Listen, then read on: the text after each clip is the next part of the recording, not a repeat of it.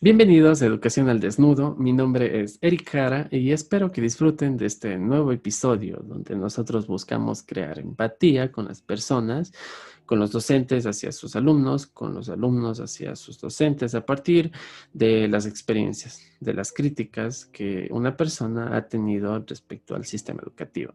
En esta ocasión nos encontramos con dos personas muy importantes de mi vida. Ellos son Mateo y Ismael. Son dos de mis mejores amigos y he pedido que participen de este podcast porque creo que ellos tienen unas visiones muy parecidas respecto al sistema, porque estudiaron en las mismas instituciones, ya sea en la escuela, en el colegio, y creo que eso nos permite a nosotros profundizar los, los hechos, las vivencias de ellos. Sin más, quiero dar paso ya al podcast, sin antes invitarles a que formen parte de nuestras redes sociales, que nos sigan en Facebook, nos sigan en YouTube y también pueden escucharnos en Spotify. Espero lo disfruten y acompáñenos.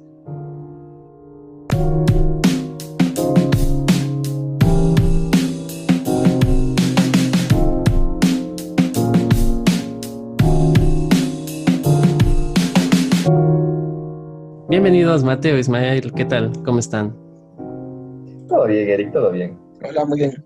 Muy bien. Muchas gracias, hermanos, por acompañarme en este nuevo podcast. Eh, quiero resaltar que tanto Mateo y Ismael son mis dos mejores amigos y para mí es una felicidad tenerles aquí porque además de que tenemos mucha, mucha confianza, eh, tenemos unas historias muy interesantes tanto en nuestra niñez y bueno, yo no, no me acuerdo el día que, que les conocí, no sé ustedes cómo nos conocimos. Sí, sí, de recuerdos más o menos. Yo no me acuerdo. Yo no me acuerdo. Creo que desde súper niños, entonces no, no, no tengo memoria de cuando les conocí. Entonces, para mí significan bastante. Y creo que en el podcast nos pueden ayudar en esta ocasión porque ellos tienen como decir, vidas relacionadas tanto en el sistema porque estudiaron en la misma escuela y en el mismo colegio, ¿verdad? Exactamente. Entonces, bueno, eh, les he invitado más o menos para tratar de conversar, de, saber sus experiencias, sus críticas, siguiendo la filosofía del programa. Bueno, más que nada quisiera empezar eh, preguntándoles, Mateo, ¿qué tal? Si puedes contarme un poquito de tu historia, eh, qué estás estudiando ahora. No es necesario que me digas en dónde has estudiado, pero cuéntame más o menos un poco de eso. No, bueno, hablando un poco de mí, tengo 22 años, estudio la carrera de Administración de Empresas en la Universidad de Cuenca. Eh, actualmente estoy yendo a cursar el octavo ciclo. Como dijiste, realmente a ustedes dos también son mis mejores amigos y tengo tanta confianza que, no, para cualquier cosa, para cualquier cosa, tú mismo, Eric, sabes eh, también muchas de nuestras vivencias que tuvimos con, Ismael, todo en, el, en la escuela, todo. Entonces, me gusta porque es un ambiente de confianza y es lo que donde puedo hablar sin, pelos en la boca. Pero, no, no estamos tan serios porque, ya saben, hay que estar abiertos. Yo los conocía de niños súper, los que quemaban los cohetes y poníamos en el parque todo para estar jugando en año, en año viejo. Ismael, cuéntame, cuéntame de ti, ¿qué estás estudiando ahora? A ver, estudio, estudio Derecho en la Universidad Católica de Cuenca. Es interesante este, esta orientación de mi estudio porque yo estudié en el colegio algo, algo no relacionado a mi carrera, entonces es, es apasionante lo que hago en ese, en ese sentido. Eso, mi vida, un poco de mi vida, eh, sí, criado en el, ustedes mismos, como ustedes saben, corriendo detrás de un balón, eh, tocando timbres, como tú decías, inventando cohetes, ha sido una niñez muy, muy, muy apasionante, creo. Así decirlo, muy apasionante. Hoy en día me pongo a pensar y digo, claro, hoy en día te pones a pensar hoy en día te pones a pensar cómo fue tu niñez y dices, chucha, quisiera regresar ese tiempo. Te das cuenta, como dices, ya haciendo un podcast ya todos los señores. Todos los señores. está bien, está bien. ¿Y cómo te ves ahora ya después de haber pasado la adolescencia? ¿Si extrañas bastante tu niñez o cómo es? Claro, eso te decía, te pones a recordar y, y recuerdas y dices qué nostálgico fue lo que hice hace un siete años atrás, ocho años. Entonces, sí, sí, extraña bastante, pero creo que este cambio es el que te hace pensar ya un poco más allá en el, a dónde vamos orientados todos. Claro. ¿Y tú, Mateo, qué te acuerdas de tu niñez? No, pues tantas cosas, obviamente. Siempre quisiera volver a vivir esos momentos en donde ha cambiado tanto, ha cambiado tanto, ya no es lo mismo de antes que uno iba a la casa, íbamos a tu casa, gritaste Eric, sal a jugar, o Ismael, que no me dejen, ahora, claro. ahora todo es tu WhatsApp, oye, mi sal, eh, o no sé, una llamada y todo se ha vuelto así tan un poco más alejado, así mismo también con Ismael, corriendo tras un balón, reventando los cohetes en fin de año, viniendo los policías, y a pobres muchachos inocentes les iban, les iban cargando, por incluso los mismos vecinos, todos nos, nos, tenían bronca, todo así por, por lo criado que nos portábamos. Entonces, obviamente, yo extraño con mi vida esto. Incluso e incluso ni, ni, las peleas ni nos, nos han alejado entre, entre no eran niños. Y, claro. Yo está genial esa época. Yo anhelo con mi vida poder vivirlo. Hasta el parque donde jugábamos ha cambiado tanto que donde era una cancha ahora ya solo hay juegos y, y da nostalgia, o sea. Sí, da nostalgia. Por ejemplo, yo desde mi casa, desde mi casa veía el parque, yo ya veía chicos de abajo, o sea, niños, niños de abajo, y decía, ya están mis amigos y ya bajaba, pedía permiso, ya bajaba, pero ahora y que es como que ya solo ves otra gente, hasta el parque lo ves diferente entonces. Sí, nuestro, nuestro grupito de, de, amigos eran los, la banda CPB, ¿no? Sí. Eso ya fue después, ya cuando estábamos un poco más Claro, ya estábamos un poco más grandes, ¿sí? ¿Qué significa CPB? Competíamos, incluso sí competíamos con los mejores de barrio, no sé qué, uh hecho, los, los papichulos también, incluso. El barrio, era, el barrio era como que cada quien tenía su sector, nuestro sector era, la ah, cancha, creo, y, estos, y este otro grupo de, de, niños, aún niños, era la esquina de la tienda del azúcar. Entonces era como que nos veíamos de lado a lado y nunca chocábamos, entonces era, chistoso. Sí, Mateo, ¿tú te acuerdas qué significaba CPB? Ah, ya te olvidaste. Era genial, era genial.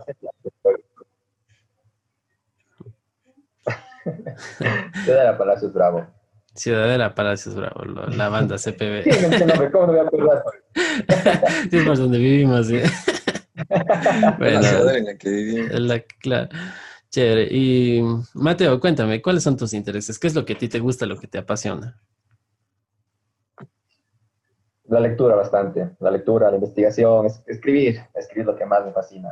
Pues, ustedes ambos me conocen, me encanta escribir y hacer un chance en mi faceta de poeta, entonces es lo que más me gusta. En sí también me gustan bastante los videojuegos y salir a disfrutar con, con mis panas, con mis panas de confianza.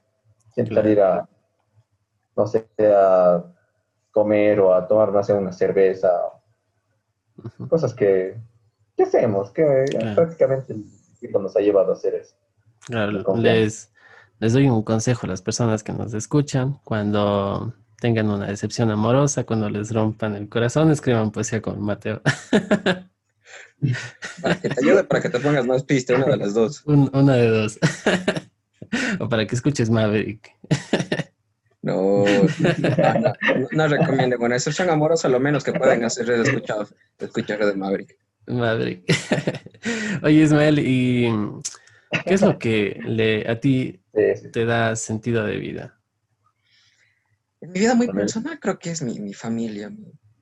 O sea, no toda mi familia, obviamente, sino ese, como ustedes saben, mi crianza con mis abuelos, creo que es mi, el, mi motor de vida, mis abuelos.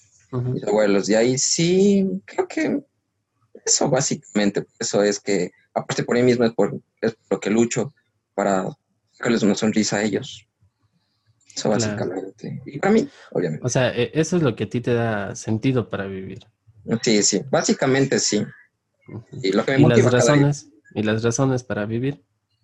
Una razón, que yo mismo, no hay una razón que uno mismo. Creo que el querer salir adelante uno, el querer verse bien en unos 10 años, creo que esa es una razón también para seguir luchando por lo que hace.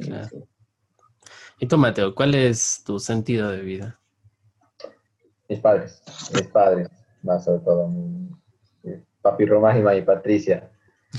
Ellos creo que estamos, les conocen muy bien, saben que ellos han depositado su absolutamente toda su confianza en mí y ellos son razón para salir de adelante. También en sí yo. pero a mí me gustaría más verles orgullosos a ellos de mí y obviamente yo sintiéndome feliz, haciéndoles sentir orgullosos.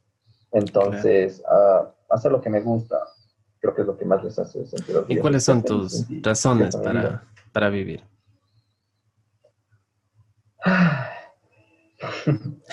Ella Difícil pregunta para las crisis existenciales que a veces me pasan en la vida. Realmente una razón para vivir, pues.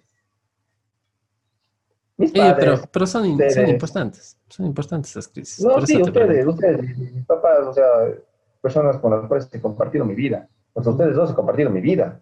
Con mis papás igual, o sea, ellos me dieron la vida, todo. Entonces, eh, cada uno tiene su, su, su lugar en mi, en, mi, en, mi, en mi corazón, en mi tiempo y, todo. Y porque más mi razón de ser y, y, lo que me motiva también a ser feliz son ustedes y todo, o sea, como pan.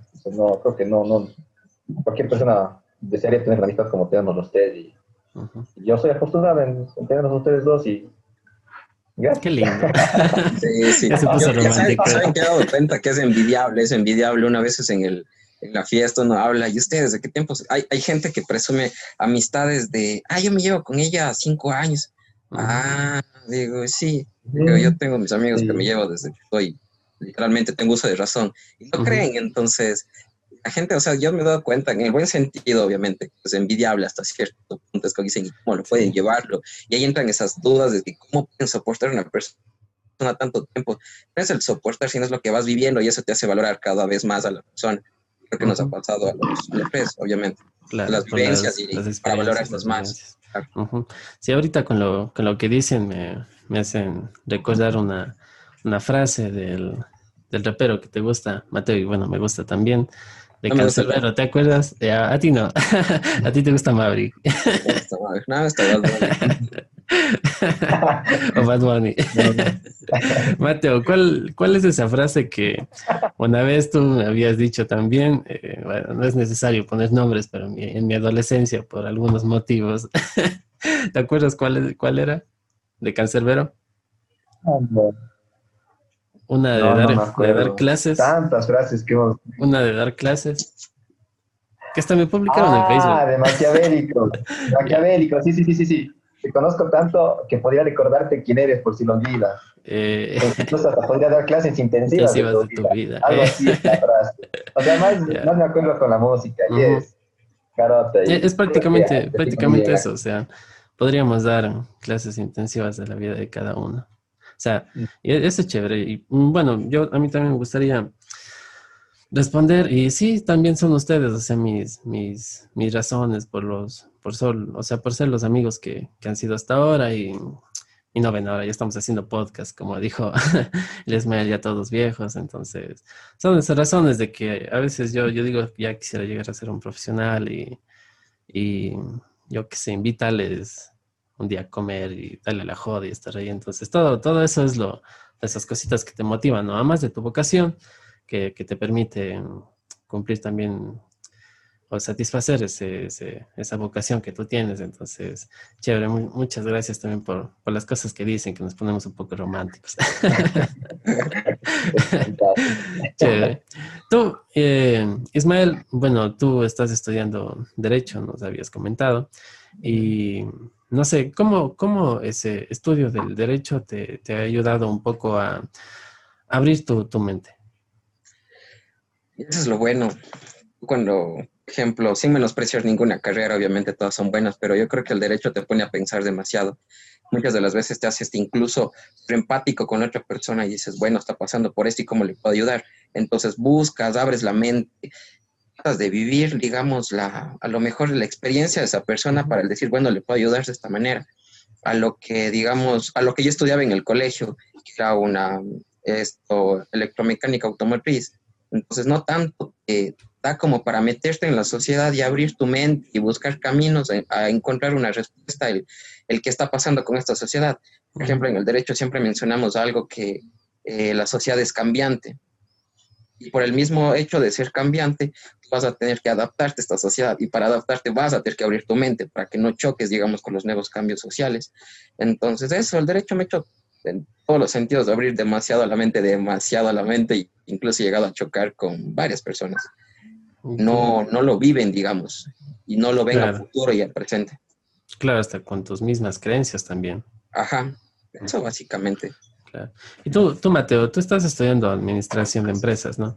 Y cómo eso, o sea, por el hecho de que no, no todo, todo es números, ¿no? Me parece, también te sirve para, para abrir eh, tu, tu, mente en la sociedad en la que estás, ver cómo se maneja.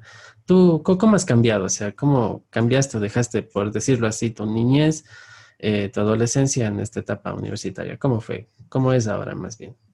Mm, bueno, o sea, yo cuando realmente, o sea, cuando salí del colegio no sabía qué estudiar.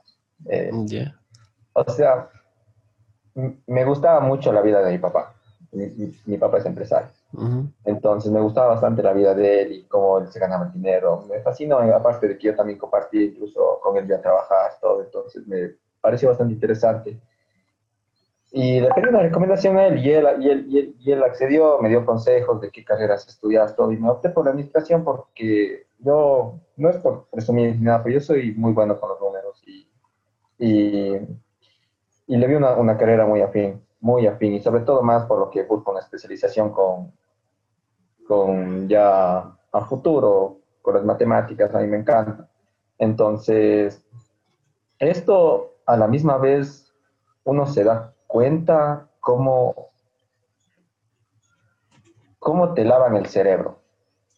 No, no, no voy a poner casos, pero con Ismael sabemos muy bien los, los resultados que, si te acuerdas que conversábamos los domingos. Entonces, por ejemplo, él, Ismael, él, me cuenta cosas de derecho que a veces yo incluso hasta le pido ayuda porque no sé.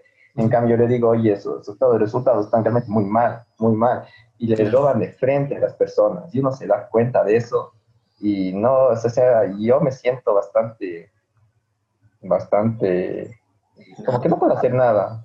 Entonces, entonces eso me gustaría cambiar y, y por eso me, me, he centrado bastante en lo que sí, le, le, he encontrado la pasión porque me, me, di cuenta cómo hacen el fraude, cómo hacen tanto fraude y la gente no, no, no recapacita, no recapacita. Entonces, eso también me, me, me, ha ayudado, o sea, me ha quedado también estudiar full porque en sí todo se mueve más al dinero, todo se mueve más al dinero. ¿Tú llegarías a ser alguien corrupto? ¿Tú llegarías a ser alguien corrupto? No, para nada, te juro, prefiero vivir pobre pero feliz que vivir rico y huyendo de otras cosas. Justo el otro día yo estaba, estaba ahí escribiendo algunos pensamientos y decía, ¿cuál es la línea que se rompe? O sea, ¿cómo es esa, ese momento en que se rompe esa, esa línea de, de, de, tener un buen sistema a pasar a uno corrupto? No sé, ¿tú qué tal? ¿Qué piensas, Ismael? Yo pienso que esto de ser corrupto, todos hemos sido corruptos en algún momento. Todos. Creo que nadie se libra y inconscientemente hemos caído en, esta, en este pozo de la corrupción. A veces yo pienso que corrupción, incluso el, regatarle a la señora del mercado que sacó la, con el esfuerzo y se esforzó a ir al súper y pagar el precio que hemos marcado a veces. Entonces, a, veces yo pienso que estamos cayendo en esta corrupción y, y, desvalorizando la mano de obra ecuatoriana, por así decirlo. No valoramos, entonces, todos hemos sido corruptos en algún momento. Y si me preguntan a mí, ¿serías o no corrupto? No tengo una respuesta clara porque no, no, no lo he vivido aún y puede decirte sí, sí fuera, pero luego dijera no, no fuera, entonces aguas tibias, no, no, claro, no, te puedo dar una respuesta. Claro, sí, sí, entonces no, no, no fluya, soy de la idea yo. Al rato del rato, cuando tenga la oportunidad, realmente dijera ñaño, me dijeron esto y realmente me corrí o dije, sí, me arriesgué. Claro, y es muy, muy valiente decir eso también porque no podemos ser eh, doble moral también, entonces tienes, tienes razón. ¿Y por qué les pregunto esto? Porque eh, también eh, me cuestionaba un poco. Si es que los niños llegamos a ser a veces corruptos, si es que cuando ustedes de niños fueron o llegaron a ser algún día o llegaron a pensar algún día en ser corruptos o siquiera pasó por, por su cabeza la idea de, de corrupción. No sé qué piensan ustedes, qué, qué tienen que decir. Creo que de niños uno era más, bueno, no sé yo, eh, no sé si se acuerdan, era como que hagamos esto, hagamos esto hagamos esto, no pasa nada, no pasa nada. Entonces, creo que desde ahí ya nace esto de la corrupción, te nace este, esta, el, el, el querer correr el riesgo ya, a lo mejor digo de la, de la situación, del momento. No sé, en la esquina nos íbamos a comprar una papa y decimos, oigan, la señora siempre nos espera aquí, nos la y nunca nos cobra. No somos correr un día que... Entonces te das cuenta como que desde allá es como que dices, bueno, puedo hacer esto y va a pasar luego y ya se está haciendo corrupto. Entonces por eso digo, no sé, no. Es algo medio difícil de tratarlo, como dicen, hay que tratarlo con pinzas y, y realmente bien al fondo del caso para tener una, realmente una buena respuesta. Claro, ¿y tú, Mateo, qué piensas? No, o sea, acotando a lo, que dijo mi amigo Ismael, o sea, sí, hemos sido, hemos sido corruptos, realmente sí, yo también me, me, me, voy a retractar, yo también he sido, he sido corrupto también en mi, en mi, hasta incluso de mi vida académica, incluso yo también he quedado en supletorio y he estado a punto de jalarme alguna materia en la U, profe, acolites en un punto, dos puntos, y, y, y uno, o sea, uno también, uno por el, bienestar individual no se da cuenta de que en sí también está dañando una sociedad. Entonces, entonces eso también es, me doy cuenta que sí es bastante corrupto y, y no, sí, sí, eso sí me voy a retractar, pero, o sea, yo hablaba más en un ámbito como que se da actualmente en lo que son la, la, política nacional. Claro. Que creo que nadie, nadie, nadie, no es que no nadie sabe. Eso, eso es lo, lo interesante, cuando se habla de corrupción siempre se, se, se, se relaciona con, con, la política, ¿no? Pero de niños yo creo que a veces los actos no son 100% conscientes y no, quizás no podríamos eh, clasificarlo como corrupción, porque yo creo que corrupción sería algo que ya eh, está pensado y se quiere, o sea, no es que vamos a ver si es que me cojo por aquí alguna cosa, a ver qué pasa, o sea, ya es algo respecto ya de adultos que algo que ya, ya trae consigo algunas cosas negativas, entonces, de, de niños creo que somos más puros, creo que somos más, más inocentes antes que, cualquier otra cosa, entonces, yo creo que nuestra inocencia, nuestra niñez sí fue muy, muy buena, muy, muy linda también de, recordar.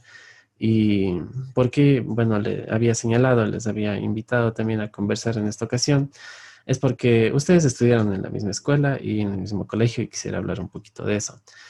Su niñez, supongo que, bueno, la niñez entre los tres no, no fue tan profunda, no fue tan no, no hubo mucha relación porque, bueno, no estudiábamos en, la misma escuela, ¿no? Pero ustedes seguro tienen eh, una historia muy distinta a la que yo, yo conozco, que cuando salíamos al parque o una que otra fiesta familiar por ahí. Entonces, eh, yo quiero, si, si me permiten, tocar ese tema, ¿no? De, cómo fue la, niñez de los dos, o sea, dentro de la escuela. ¿Cómo, cómo fue esa niñez? ¿Empiezas tú empiezo yo?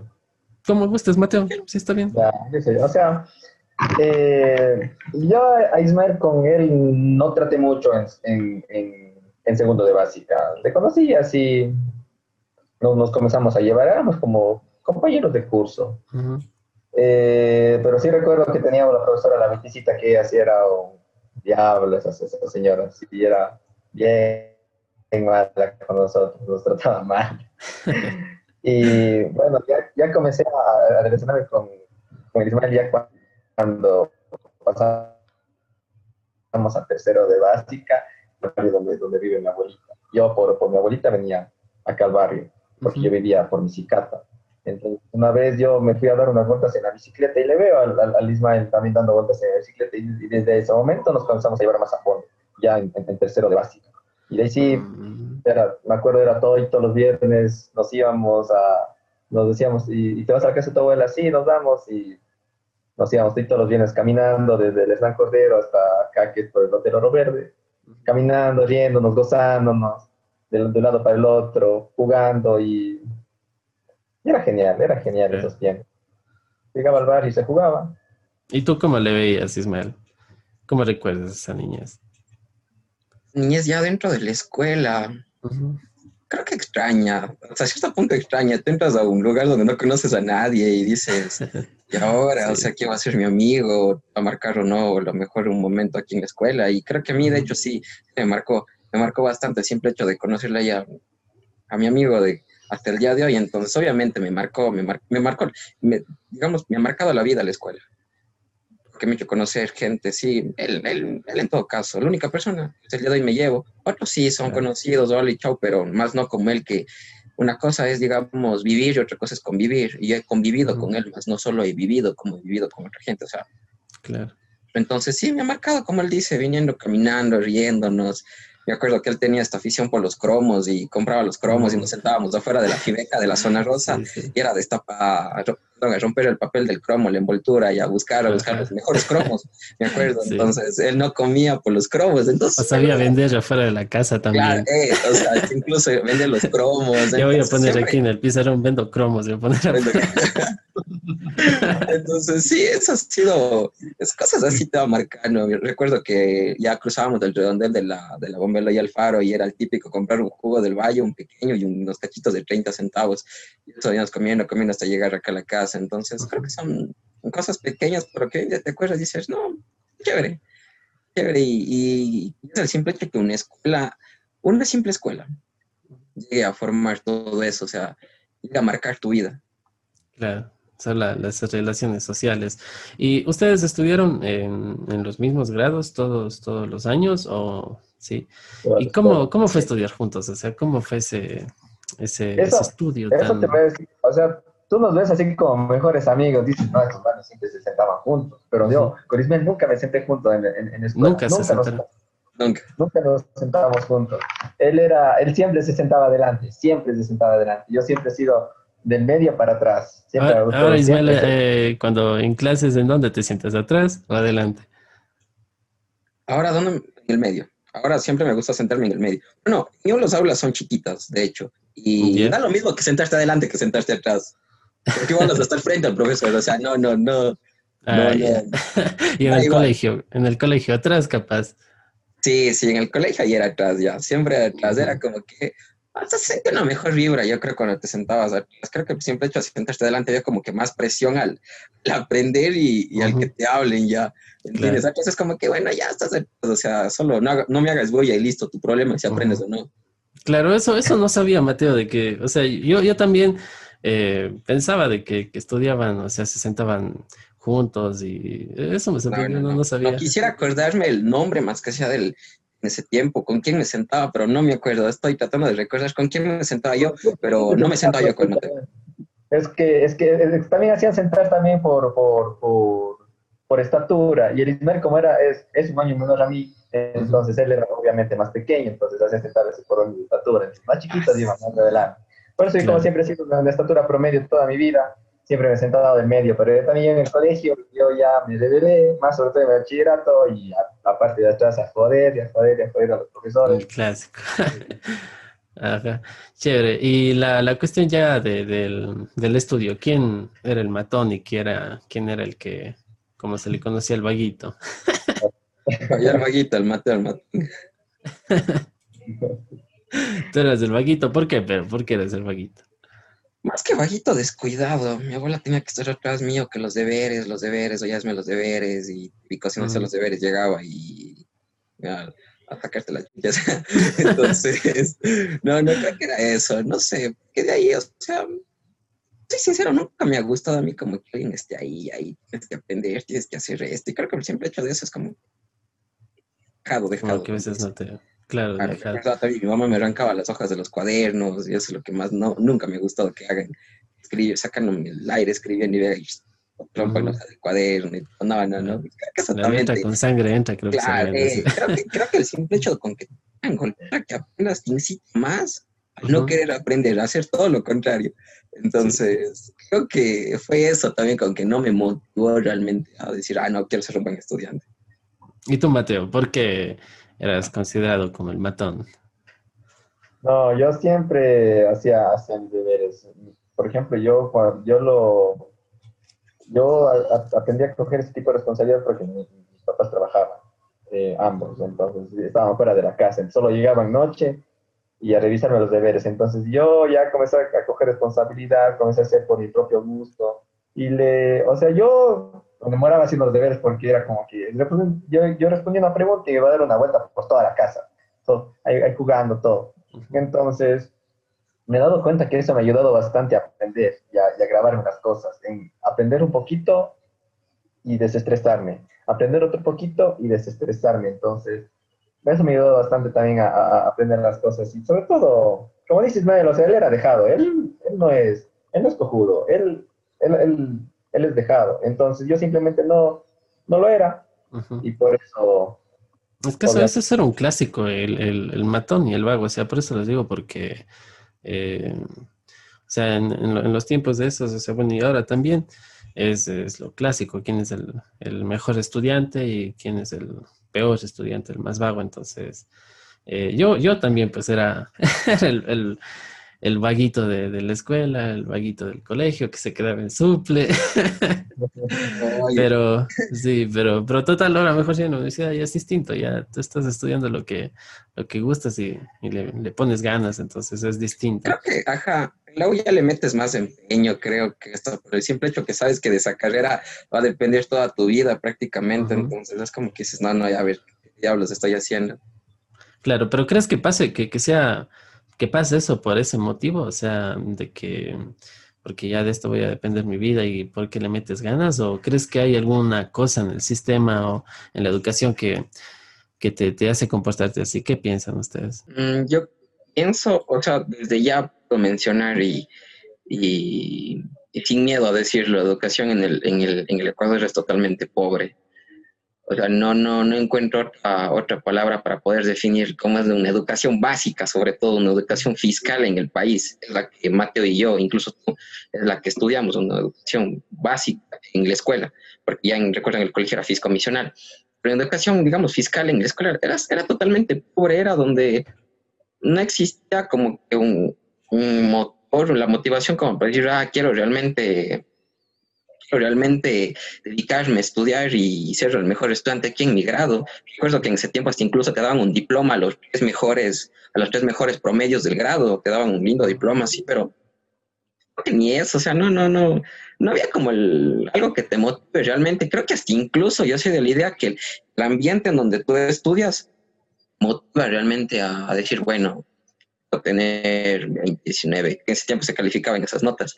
Entonces, no, no, ni eso, la verdad. Entonces, creo que desde ahí empezamos mal. Empezamos mal desde ahí. Y sabes que también era tan feo que ya estabas como un profesor y no duraba a veces ni un mes y ya te cambiaban. Uh otro mes y ya te cambiaban. Entonces, creo que también era otro factor el que dices, bueno, o sea, ¿qué estoy haciendo aquí? Yo creo que tiene que existir bastante esta relación del este profesor convertirse en un amigo para el estudiante, que te cambien de brother cada, cada tres, cuatro meses, o sea, cada mes, o sea, totalmente inestable, era una inestabilidad educativa, la que sí, una inestabilidad educativa, la que no te hacía enfocarte realmente dónde estabas ubicado, o sea, dónde estás y qué estás haciendo y por qué estoy aquí, más que nada, sí, claro. porque estás cambiando de profesor, o sea, quieres que aprenda. Entonces, creo que desde ahí ya empezábamos mal. ¿Y tú, Mateo, por qué, por qué crees que pasa eso? Eh, comparto lo mismo lo de, lo de, lo de Ismael. Realmente sí, sí era bastante complicado lo que es la, la, la educación fiscal en el país. Y creo que se sigue manteniendo. Bueno, realmente no, ya no lo vivo en carne propia. algún comentario que yo diga sería de, de, una manera subjetiva y externa ante, ante el problema, pero pienso que sí. Y con respecto a lo, que, a lo que preguntaste de que por qué en la universidad obviamente no, nos dedicamos más, es porque también yo le quiero meter un poco también al grado de madurez que, que comenzamos a desarrollar. Entonces nos damos cuenta de que, que realmente ya son, ya prácticamente la universidad ya va a ser nuestro, de ahí ya, una vez que pisamos la universidad, son, ya somos solo, solo nosotros. Estamos solos ahí y, y si tú no luchas por, por ti, nadie te va a dar luchando ni nada. Entonces, aprendemos a, a, ser un poco más solitarios, en sí también un poco egoístas, no, no, no comparto mucho ni me identifico, pero también eso. Y, y ya cada uno ya va, va, ya ve la, ya labra su propio terreno, entonces, por eso también uno quiere también ser bueno y, y, tener un buen futuro, entonces por eso también le mete más ganas también Claro, a veces porque, bueno, las cosas que prácticamente, las cosas que haces en la escuela, en el colegio, no te sirven de nada en comparación con, la universidad, porque eh, no te toman en cuenta las, notas que tuviste o, o, sea, prácticamente nada. Entonces, lo, único que importa ya viene a la, la universidad creo que lo que sí importa son las, las esas experiencias, también desde luego los conocimientos que, se adquieren, entonces no, no todo es que solamente obtener diplomas que, luego se van para el año viejo y, y ahí mueren. Creo que, algo más que te elevaba el ego y te incitaba a este ámbito de, competencia y de egoísmo. Yo creo que, o sea, yo, claro, sí, yo pienso que esto de darte el diploma te incitaba primero a a hacerte un, niño egocéntrico, primero, a no ser humilde, segundo, a, crear un ambiente más de competencia y a dejar el compañerismo de lado. Entonces, no le encuentro el sentido. Mientras tanto, como que en la como que todos nos vamos a graduar algún día. La nota que tú tengas allá, tú defines en el ámbito profesional y nos vemos. Es lo que nosotros, como, como estudiantes de derecho, o sea, lo que decimos, vos puedes graduarte con la nota, mejor nota. ¿De qué te sirve? O sea, brother, si afuera vas a hacer un, no, no, no vas a rendir ya. Entonces, en la escuela era como, a ver, tiene 20, sacó el mejor diploma, es como, ah, no, y el tipo, vos le veías, llegaba, no, y incluso que era lo peor, y yo hasta a veces me sentía mal, porque obviamente yo era el de 16, 17, entonces yo me sentía mal, hasta incluso el profesor mismo era como que, ah, no, él tiene el diploma, él tiene el mejor, la mejor nota, ven, referencias. Entonces era hasta mejor visto, entonces yo hacía versos, digo, no, no creo que tengo que estudiar un poco más, pero luego decía, no, no, decía, ya, ya, que esa vaina. Claro. y bueno, siguiendo la, la, esa lógica del podcast que nos interesa bastante conocer las experiencias educativas, pero también relacionadas con el docente, eh, quiero proponerles hacer esto, ¿no? que me cuenten una experiencia, eh, ver si lo, la, la, ventaja y lo, lo interesante de de que de este podcast es que ustedes estuvieron en la misma aula y, pueden eh, ayudarme pues viendo una experiencia buena y una experiencia mala que, me gustaría tratar ahora. Entonces, eh, no sé quién de ustedes dos tiene más buenas experiencias o malas. No sé, creo que Mateo más buenas y Ismael más malas, lo cual no está mal tampoco, ¿no? O sea, Yo tengo buenas y tengo malas. O sea, sí me ha dejado bastantes enseñanzas la escuela hagamos dos. No sé si les parece. Hagamos dos. dos buenas, una buena, una mala cada uno. ¿Les parece? Ya, chévere. Mateo, ¿te parece si comienzas? ¿Qué, experiencia buena has tenido con un docente, pero con un docente? Con un profesor, ¿qué experiencia buena he tenido? Eh, ese profesor, un profesor que se, que se llama Víctor Criollo. No, nunca vi ese buen profesor. Él vivía por aquí aquí en el barrio. Entonces, él siempre ha sido, siempre tiene una manera muy peculiar de enseñar. Me ha gustado bastante su enseñanza. Pero los clases que más me gustaban de él era la, dinámica que le metía las historias que, que, tenían los libros de, de, lengua y literatura. Mm. Eh, habían, nos contaban unas historias así de personitas, ya, ya realmente no recuerdo bien, que eh, por ejemplo, había, me acuerdo, había una historia de una niña que se perdió en un bosque y el profesor hizo una dinámica tan chévere entre todos ahí en el aula que mi imaginación voló. O sea, yo me sentí siendo parte del papel y, y mi imaginación hizo todo su trabajo realmente. Me cerré los ojos y me imaginé absolutamente todo lo que estaba ahí. Mm. Y eso fue una gran experiencia que que, me llevo en sí, cómo, cómo me, me, hicieron volar en sí, me hicieron volar, o sea, con imaginación ante una buena enseñanza. Y una mala experiencia fue cuando yo, en cambio, recién entré en la, escuela. Eh, yo, soy hijo único, entonces yo aquí en mi casa siempre he sido como que consentido, mimado. Entonces, yo aquí en mi casa yo estaba acostumbrado a gritar, o sea, pero no, o sea, no en gritar de mala manera, sino iba corriendo y grita la patilla. Y me alza de la patilla, me alza así del, del asiento, me alza así. Y eso me hizo sentir tan mal que, que no sé, nunca me, me, me ha golpeado una, una, persona que no sea mis padres. Entonces, esa fue mi primera experiencia y, y muy, muy, muy fea, entonces eso sí.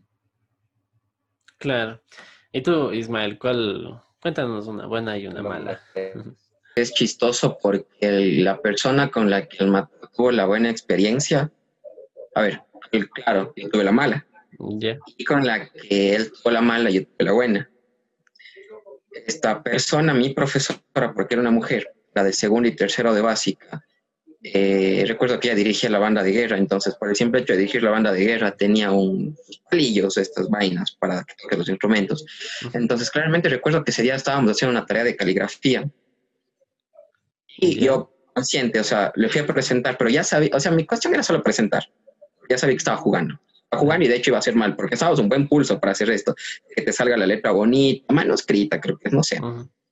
Entonces recuerdo que ya me acerqué y le presenté, estaba mal hecho la señora con qué rapidez abrió el cajón, sacó un pillo y un palazo en la cabeza, aquí en plena cabeza.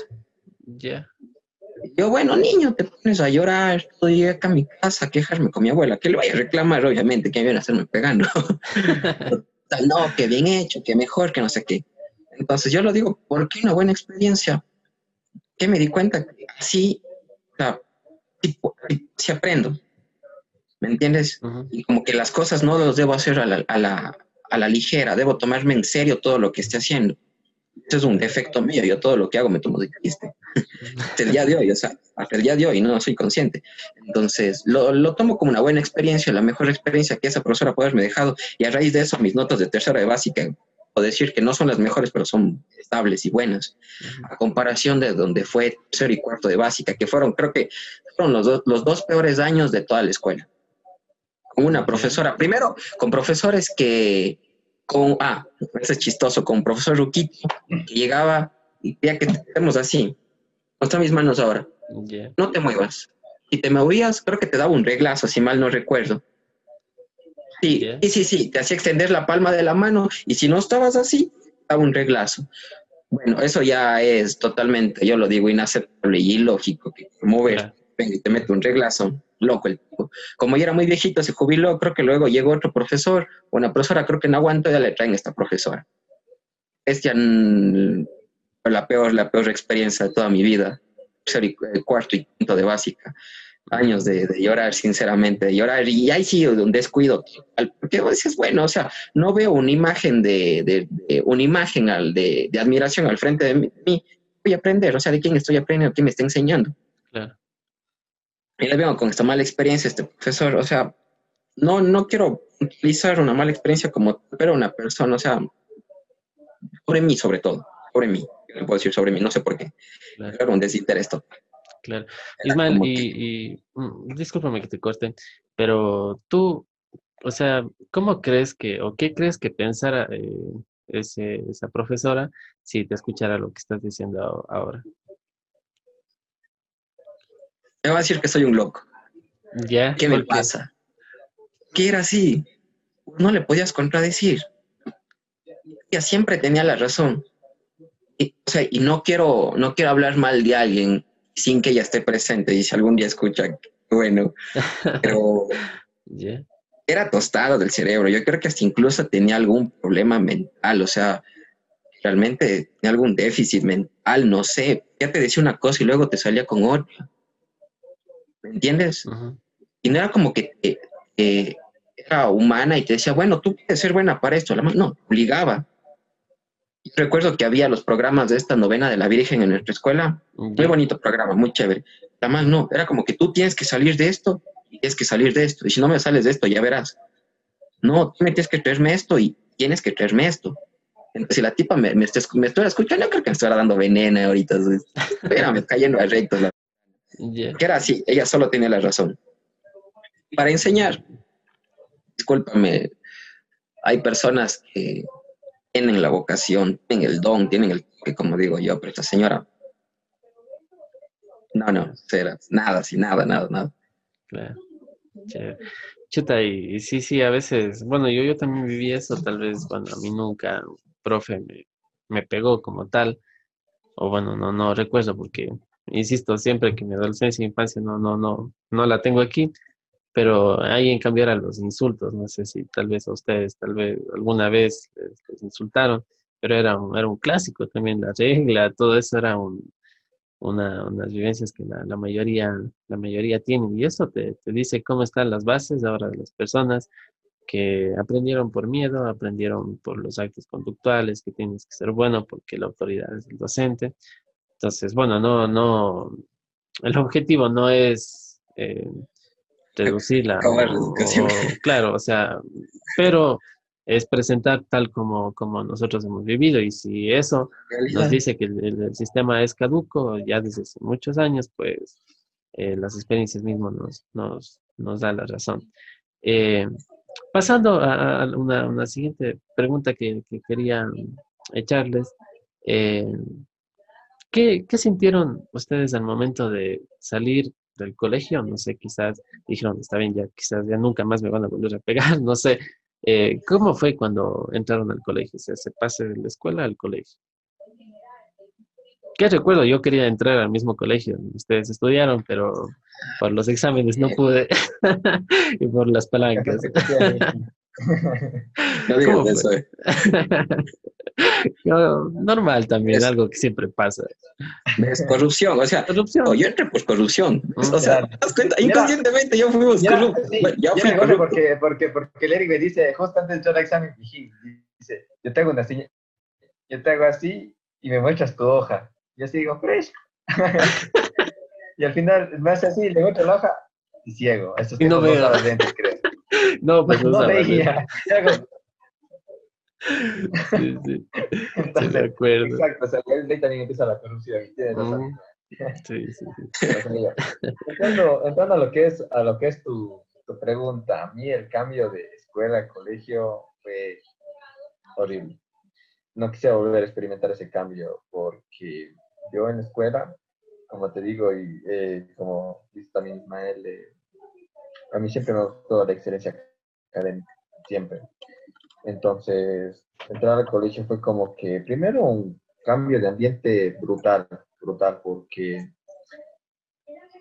porque de pasar de ver a tu maestro todo el día, que cada hora, cada hora y media venga uno, salga otro con actitud diferente y, que te cuesta y que te, y te cuesta acoplarte y todo, me chocó bastante. Segundo, también porque, eh, como ya mencioné, yo soy hijo único entonces yo comencé a sufrir de depresión. Comencé a sufrir de depresión. Creo que, creo que es algo que no, no, no he conversado mucho de eso. Me comencé a, comencé a sufrir de depresión. Entonces, eh, todo esto, fui donde un psicólogo, todo, todo esto acarreaba lo que, ya digo, como soy hijo único, entonces yo lo que más quiero es ver orgullosos a mis, a mis papás. Entonces, yo al entrar al, al, al, al, colegio no saqué las mejores notas cuando estaba en octavo, para nada. Eh, fue un cambio bastante feo, entonces eso me tuvo más, me tuvo más pensando que no iban a estar orgullosos de mí y todo, entonces es una larga historia de la, de la depresión que sufrí. Entonces es algo que yo no quisiera volver a pasar porque me costó tanto, tanto superar. Y incluso cuando fue un cambio de colegio a universidad, tuve tanto miedo de pasar por lo mismo. Pero creo que uno ya, ya, ya, sí, ya se hace el dolor. Yo pienso que el, tiempo sí cura las cosas realmente, o sea, con dedicación, yo también poniendo mi, granito de, de, de, arena pude salir adelante y, y, mantenerme en el mismo colegio, porque hasta incluso hasta con mis papás mismo ya, hasta incluso ya, ya tocamos la alternativa de cambiarme de colegio, porque era, era, era bastante horrible lo que, lo, que yo sufrí, bastante horrible. Claro, pero, eh, o sea, esa dificultad fue porque no te pudiste adaptar ¿O por qué otras razones? Para... Me costó adaptarme, me costó adaptarme bastante. Entonces, mientras mm. me adaptaba, sufrí. Mientras me adaptaba, sufrí. ¿Y cuánto tiempo, cuánto tiempo más o menos fue ese, esa lucha? Como medio que era lectivo, siquiera sufrí así unos seis meses, mes un poco más. ¿Qué? Porque, ¿qué te digo? Era, era como que al principio, el primer mes del colegio, todo bien, así ya con, con eso ya, ya se volvió feo, incluso hasta salía de clases, hacía sentirme mal, o sea, y lo peor es que era sin motivo, no sabía por qué, hasta que obviamente comencé con la, con la psicóloga y me supo explicar por qué, Pero sin embargo, es como que yo estoy ahorita conversando con, con ustedes y me pongo a llorar, me pongo a llorar. Claro, sí, sí, te entiendo, debe ser, debe ser difícil. Eh, tú, Ismael, ¿le acompañaste en esos momentos a Mateo? ¿Cómo viviste eso? Por el simple hecho de que era chistoso, porque él, estudió, me acuerdo que él estuvo en el octavo D y yo estudié en el octavo F, entonces ya nos separamos, o sea, fue como que bueno. Claro. Uno pensaba estar con él, pero dices, bueno, bueno, ya, estoy solo. O sea, yo, yo, yo le buscaba, le buscaba al man y decía, oye, oye, pues esto, oye, vos, la gente de tu curso, ¿qué tal? Y vos de esto, o sea, compartíamos experiencias como que decir, bueno, ya vamos bien, o sea, ya no estamos en el mismo curso, pero al menos estamos en el mismo colegio y como sea, nos vamos a echar un poco el hombro. Pero más tanto ahí ya, digamos, en la parte interna, o sea, no, no, no, creo que eso ya depende de cada persona y si él a su momento no, no sufrir, o sea, digámoslo así, bueno y, lo supo abrir con sus padres. Entonces, bueno, digamos, buscó la ayuda necesaria. Claro. Pero de ahí, porque sí, sí fue feo, créeme, a mí también sí me afectó bastante. Primero, primero, primero estudiar de tarde. Uno, jamás estudiar en las tardes. Segundo, una doble jornada. O sea, no era como que de 8 a 2 y de 1 a 6, pero sí tenías los talleres en el tiempo, teníamos talleres. Entonces era como que, en serio, yo quería esto. O sea, te obligaban a coger un club y bueno, o sea, eran, eran cosas que se salía totalmente de, esta costumbre de lo que ya estábamos en una escuela fiscal. Creo que por el simple hecho de ser fiscal a, una educación pagada no hay los recursos, pero en cambio sí fue feo, fue un cambio de 160 grados, totalmente, totalmente. Que yo, o sea, yo, yo, yo lo admito, sí era una persona en todo el colegio. Claro creo que fue una persona con bajas calificaciones, con supletorios de más de seis, seis materias, siete materias, entonces ya te imaginarás. Y creo que por este cambio también de no ver una sola persona estable adelante tuyo, tener este cambio de un profesor, otro profesor, una materia, otra materia, y que tienes que hacer esto y tienes que hacer el otro, sostengo hoy día club, no me puedo ir, hoy día taller, entonces era totalmente un yo como digo yo, un remix, un remix de responsabilidades, un remix de emociones, un remix de, un montón de cosas. Y uno peor, y que sabes qué es lo peor, estás justo en el punto donde estás creciendo, eres un puerto, no sabes ni vos mismo qué eres. Entonces creo que no, no, no. Y, en ese mismo hecho de, ser puberto, como lo has dicho, eh, ¿cómo es ese choque cuando está un adolescente y viene un profesor que quizás ahora lo consideras como, como malo o negativo? Con actitudes negativas. ¿Cómo es eso? O sea, es como que típico, típico puberto. No, vos no me vengas a decir nada. bueno, yo, yo era así. A mí no me gusta que me estén dando órdenes. Entonces, entrada ya presentas una imagen de, quieres tú imponer tu, imponer tu imagen, imponer tu actitud, pero lamentablemente eres un caso, como digo yo, eres un así, ¿qué vas a hacer? Como siempre me decía mi abuela, vos no tienes que ser filático con los profesores, que tratarles bien. Digo, pero es que ellos vienen a decirme esto. Es que no, es que él es el profesor. Yo me quedo con eso. Es que él es el profesor y él tiene control, lamentablemente, de, tus calificaciones, de tu pase de ciclo. O sea, yo perdí un año. Yo perdí un año en el colegio. ¿Y por qué? O sea, por el simple hecho. Imagínate, me costó adaptarme. Claro, sí, me costó adaptarme. Yo de básica hasta quinto curso que perdí el año. Para quitarme esta imagen de, de que yo, yo soy más que él. Yo por eso perdí el año. Entonces, yo sí en el colegio fue duro, fue duro. Fue, duro. claro. Mateo, eh, si me permites preguntarte, eh, ¿tú cómo ves eh, a la, tanto a la, a la educación de forma general? ¿Crees que sea útil, inútil, un poco de los dos? ¿O cómo la ves y por qué? un poco de los dos. Eh, en sí te resulta útil por las cosas que te enseñan. Son cosas que, por ejemplo, a mí maneja los números, las finanzas, la contabilidad, el marketing. Son cosas que obviamente uno tiene que saber para, para poder eh, estudiar mi carrera. Pero está muy mal, muy mal aplicada la metodología en la que viene alguien y te, y te, y te y, se para al frente tuyo y te comienza a hablar como si todos fuéramos expertos en, en, ámbito. O sea, ya sé que, ya sé que un profesor de universidad, de colegio, es muy preparado, más incluso de los que están, los están dando clases, obviamente. Entonces nos comienzan a hablar de una manera tan, tan, no tan generalizada, sino como que los que saben me, entenderán, me, van a entender y los que no saben, pues allá.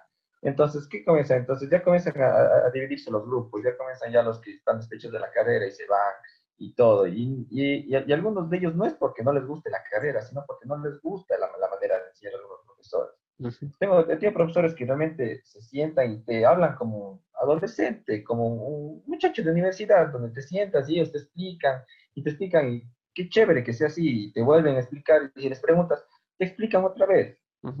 Sí, y, comparto eso bastante, pero en sí la mayoría es como que llega, da su cátedra, esto es así, ya estado cocinado, ¿me entendieron bien? Si no, ya nada. Y, como se y ahí muere ya. exacto, entonces, también, eh, sí, acuso bastante también a, lo que son a los, a, los estudiantes también, en donde son conformistas también, no, no plantean también mucho el autoeducarse. Entonces, eso también genera bastante, para mí es de parte a parte ese, ese tipo de problema, tanto de profesores como de alumnos. Ya estamos en la generación en donde, sin, en donde el quejarnos es lo más fácil, más que buscar una solución.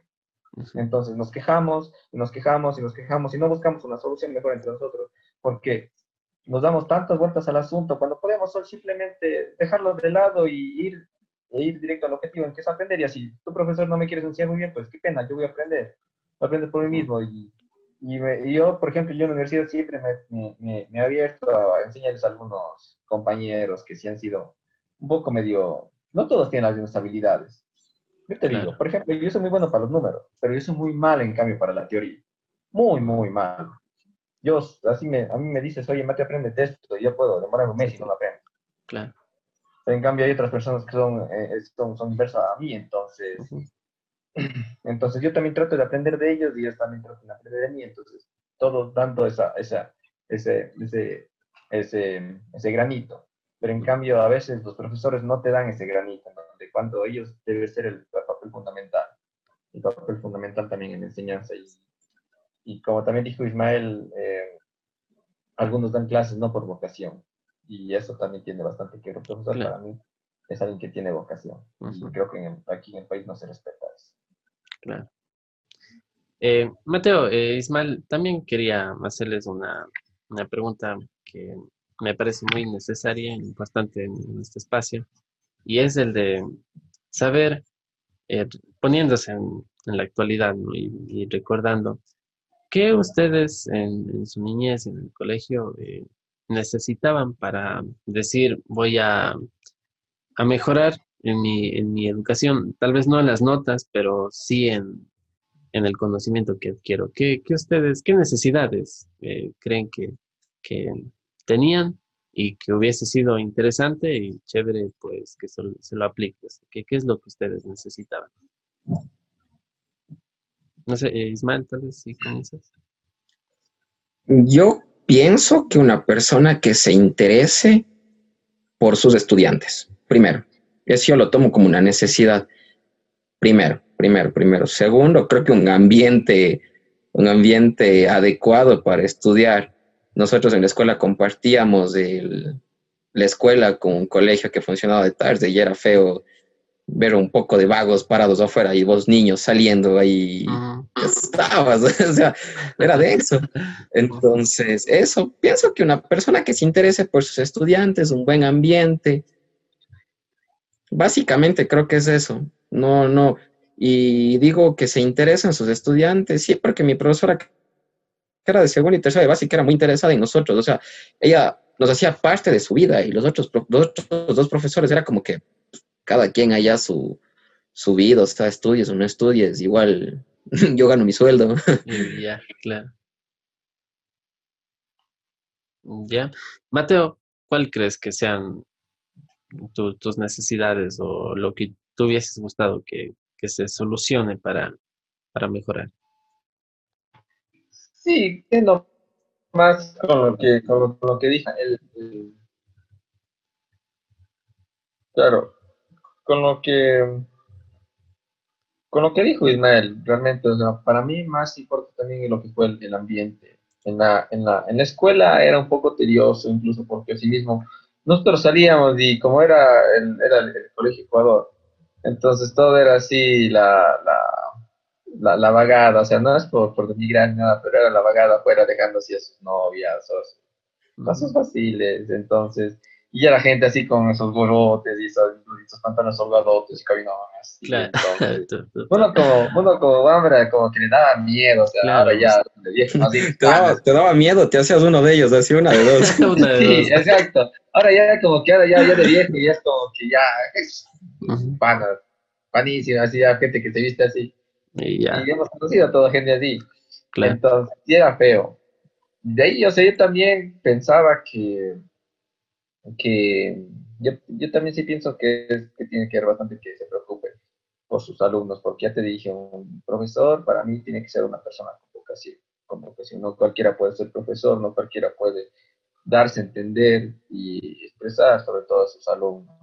Y lo, que uno más quiere es, es crear un, un, un, clima en el, en el aula que sea de confianza, primero, tanto profesor, alumno y compañeros.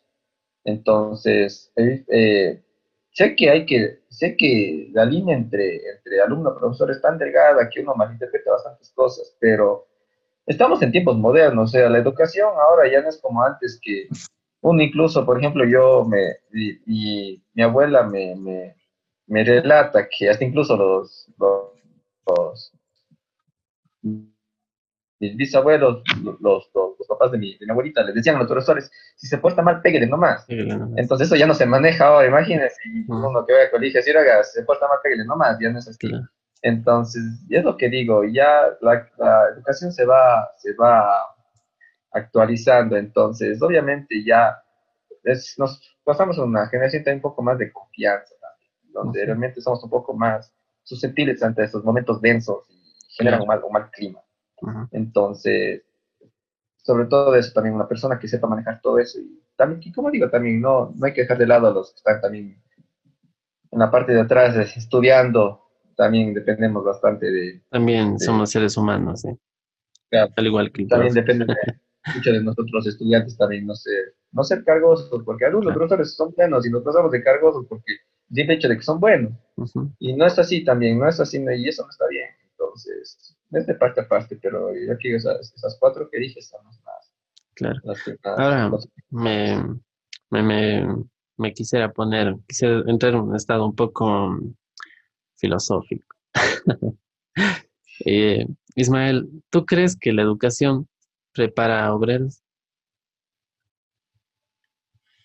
Mm, no, la educación en este país nos está, nos está haciendo y, y es el problema, y por eso vuelvo, digo, está totalmente pobre.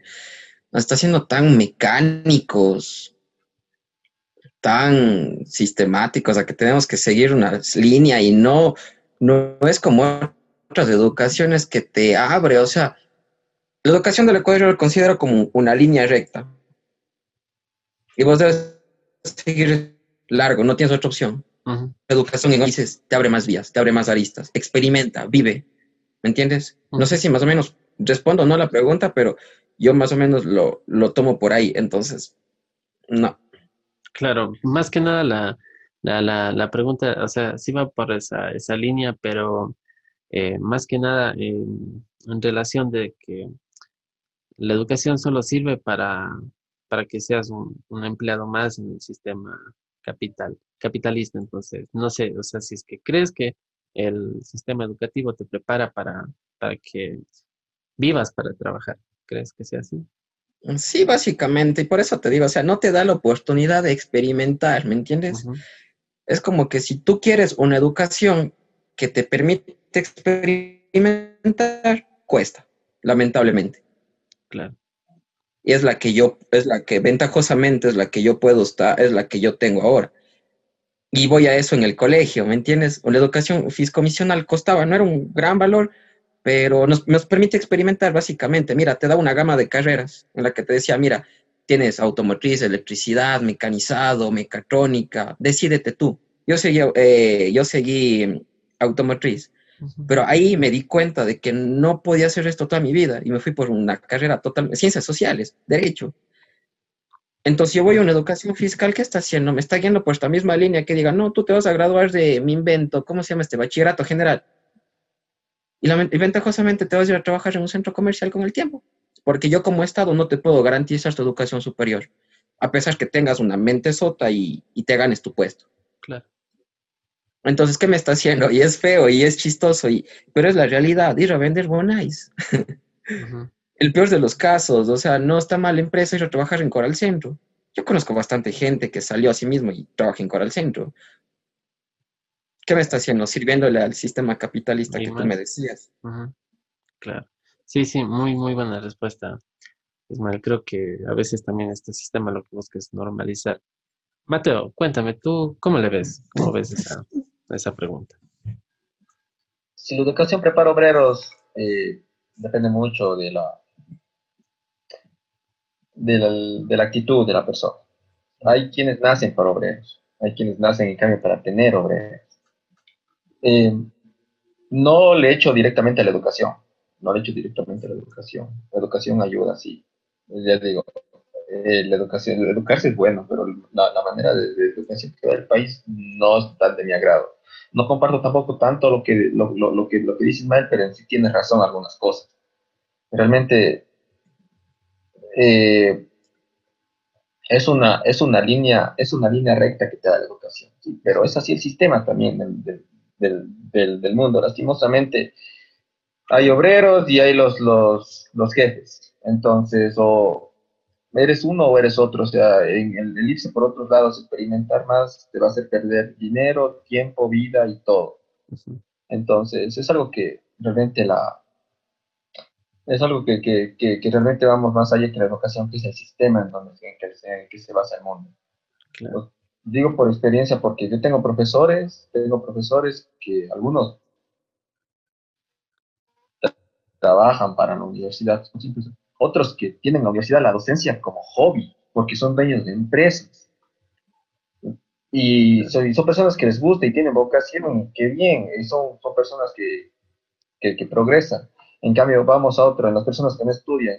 Mi papá estudió dos años de universidad y se, y se, y se, y se abrió, tiene una empresa y asimismo hay personas que realmente no estudian, ni siquiera no acaban ni el, ni el, ni el, ni el,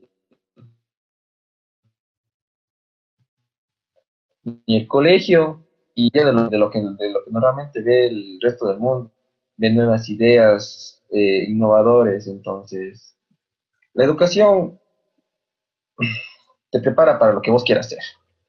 Básicamente. No comparto la manera de, educar, pero te prepara para lo que vos quieres ser. Si vos quieres ser obrero, pues te prepara para eso. Si tú quieres ser un, jefe, un alto mando, te prepara para eso. Sí, porque les pregunto esto? Porque, bueno, básicamente yo creo que, bueno, lo, veo desde este enfoque, ¿no? De que estamos en un sistema que lo único que quiere es el consumismo que lo único que quiere es tener gente que consuma, pero para poder consumir necesita tener su empleo y a la vez para poder tener un empleo necesitas estudiar. Entonces, eh, les hago esta pregunta porque ya que estamos en, tenemos no la, no la misma historia, pero sí historias relacionadas, que vivimos también una misma cultura, tenemos prácticamente una misma cultura donde que creo que ustedes alguna vez les dijeron para que tengas un buen empleo, tienes que estudiar, tienes que prepararte y sobre todo ser diferente. Entonces, eso te dice mucho en qué sentido, en el de que si no estudias vas a ser un fracasado.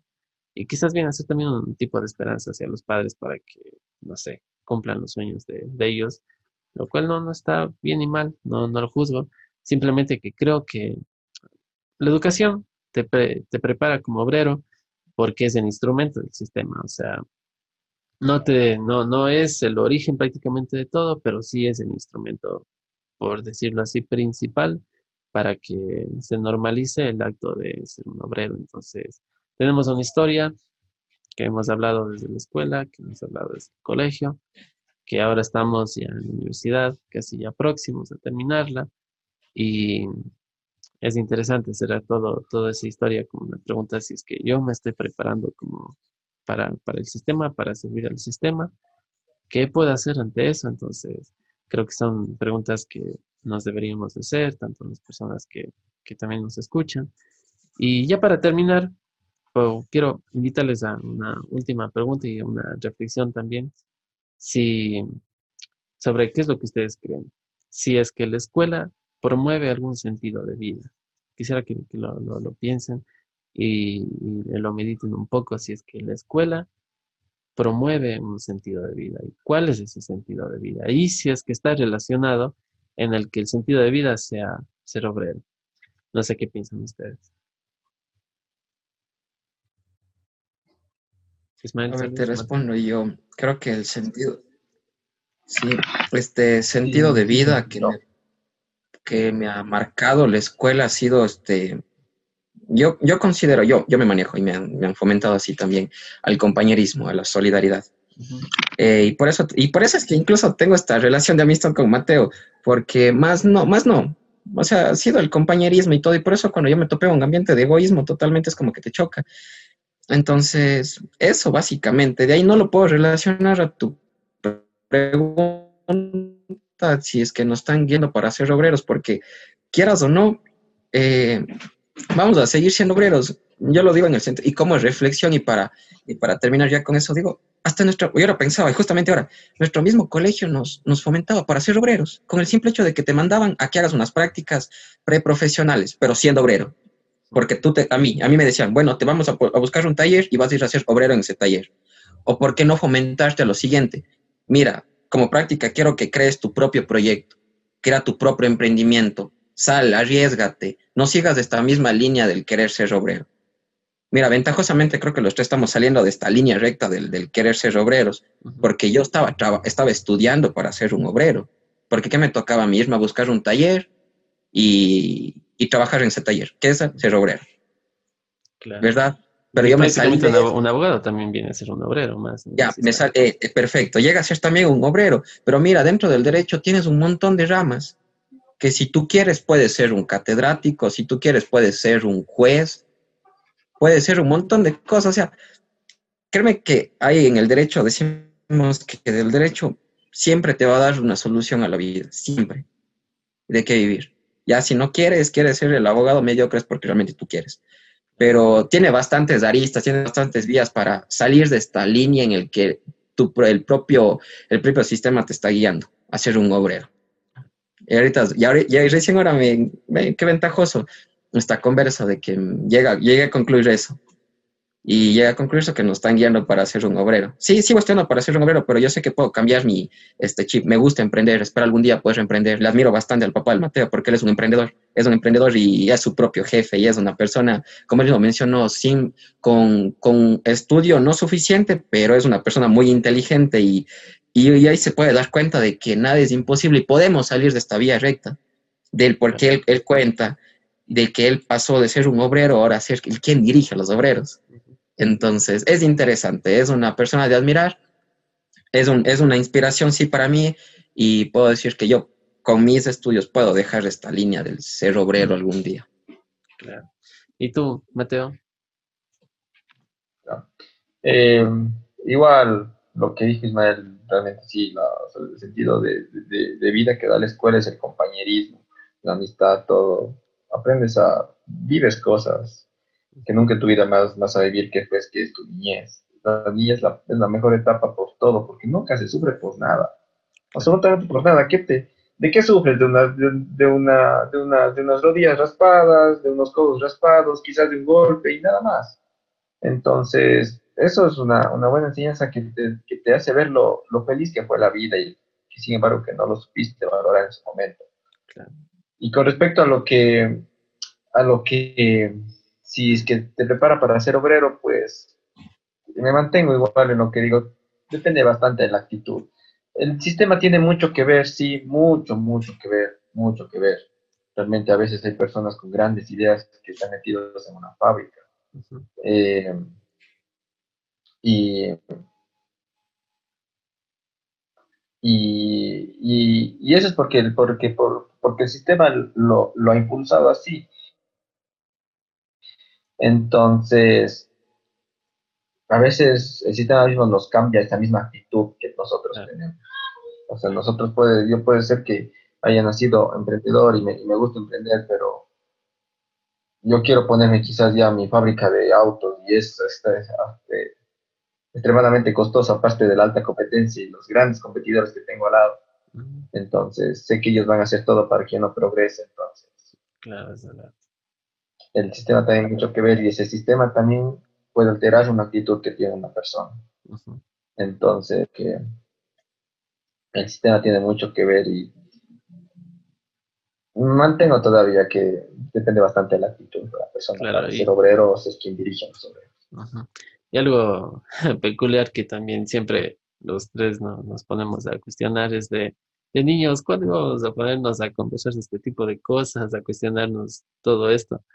Y te das cuenta que creciste, te das cuenta que, que ya estás viejo. que ya la vida no, no, no es como... Ventajosamente, ¿ves? Sí, Ismael. Eso, ventajosamente tenemos, tenemos mentes, tenemos mentes visionarias, no, no caemos en este, en este hoyo de la mediocridad. Yo creo que eso es como que yo me alegro por lo que tú me cuentas, me cuenta Mateo que hoy hice esto, hoy logré esto, Eric, hoy estoy haciendo esto, es loquísimo, o sea, pues como panas, dice, no, y con el otro día sentados abajo en el parque decíamos,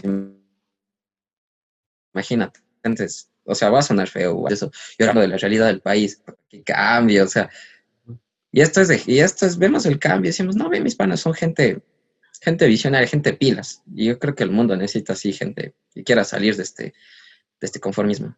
Claro, y, ¿y por qué le, les pregunto todo esto, no? Si es que la educación prepara obreros, porque quería o sea, llegar a este punto, ¿no? O sea, bueno, no estará bien, estará mal las cosas que, que, que uno piense ahora, con el tiempo siempre lo, lo cambia. Pero es eh, inevitable pensar que no podemos llegar a ser obreros, porque entonces, ¿cómo se, se sostiene una sociedad? O sea, una sociedad no se puede sostener sin un docente que sea un obrero, sin un, abogado, sin alguien que, que, dirija una empresa, sin una fábrica, o sea, prácticamente todos somos obreros, pero depende si es que tú como obrero dedicas tu vida para el trabajo, para que cuando ya de viejo con el dinero que has ahorrado lo disfrutes poco tiempo. Entonces, no, no tiene sentido. Y esa es la idea de, hacerse esta pregunta, de, cuestionarse, saber o sea, entender esa dialéctica, ¿no? De que eres un obrero, de que serás siempre obrero, y llegar a pensar de que, bueno, entender que hay, hay, el absurdo de que pase lo que pase, no vas a dejar de ser obrero, porque el sistema necesita obreros la sociedad para sostenerse necesita de obreros. Entonces, no, no, no está malo decir que seremos obreros, pues simplemente ser obreros conscientes. Creo que, todos hemos sido, todos hemos sido en algún punto obreros, creo, en nuestras vidas. Yo he sido obrero un montón de veces. He sido y me siento orgulloso de decir soy obrero y por el simple hecho de vivir y ser obrero, digo, no, no, esto no quiero para mí. No quiero, no quiero esto para mí y busco más opciones, créeme, pero en el buscar opciones me va a tocar seguir siendo obrero, pero el hecho es ya acabar con eso y, y qué más, o sea, fomentar esta mentalidad mía en alguien más que está yéndose por ahí mismo al querer ser obrero. Claro. Destinado a ser obrero, porque o sea, por el simple hecho de las desigualdades de condiciones, yo te baso la, yo pienso que el ser obrero se basa en la desigualdad de condiciones. No sé, pienso yo, pienso, lo pienso así. No es lo mismo el, la persona que tenga para pagar su universidad al que no tiene y tiene que ir a trabajar en Coral Centro. Al decir, al ahorrar, ser obrero, decir, bueno, de aquí a un año puedo estudiar con, este, con mi sueldo, pero ni así. O sea, la desigualdad de condiciones es la base del ser obrero. Es en lo que yo puedo resumir todo. Sí, muy, muy, muy interesante. Prácticamente es, viene, viene a ser así, ¿no? O sea, las desigualdades. Sí. Sí, chévere.